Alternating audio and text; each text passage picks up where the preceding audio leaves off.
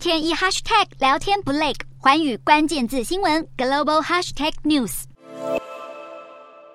俄罗斯总统普丁在二十五号穿上白袍，在国防部长肖伊古的陪同下，前往莫斯科的医院探视军人。面对这些被他送上战场的伤兵，普丁表示，这些士兵们都是有意识的把自己的生命置于危险当中，强调他们是英雄，也应该被当作英雄对待。与此同时，俄罗斯国会通过法律，要取消国民从军的年龄上限。根据现行法律，只有十八到四十岁的俄罗斯人和十八到三十岁的外国人能够签署他们的第一份兵役合约。不过，新法颁布后，会针对服志愿役的人取消这样的最高年龄限制。法案附带说明表示，国家想招募更多能够操作高精准武器和军事装备的熟练专业人员，也认为这项修正案能吸引更多医疗人士、工程师或是通讯专家从军。俄罗斯国会已经一致通过新法案，外界研判这可能是莫斯科当局针对接下来在乌克兰的作战，想要扩充更多兵力。除了士兵年龄上限外，普丁最新还宣布要从六月一号开始，陆续将退休金和国民最低薪资调涨百分之十。俄罗斯通膨率目前落在百分之。十七点五左右，虽然有专家认为年底会降到百分之十五，但通膨已经在吞噬国民所得。政府打算调涨薪资和退休金，就是想让人民的收入涨幅能够超过物价的上升幅度，尽量缩减通膨带来的生活打击。不过，普丁话锋一转，强调欧美国家的状况更糟，还表示很多西方国家根本没有对应通膨的行动，想要尽量安抚民心。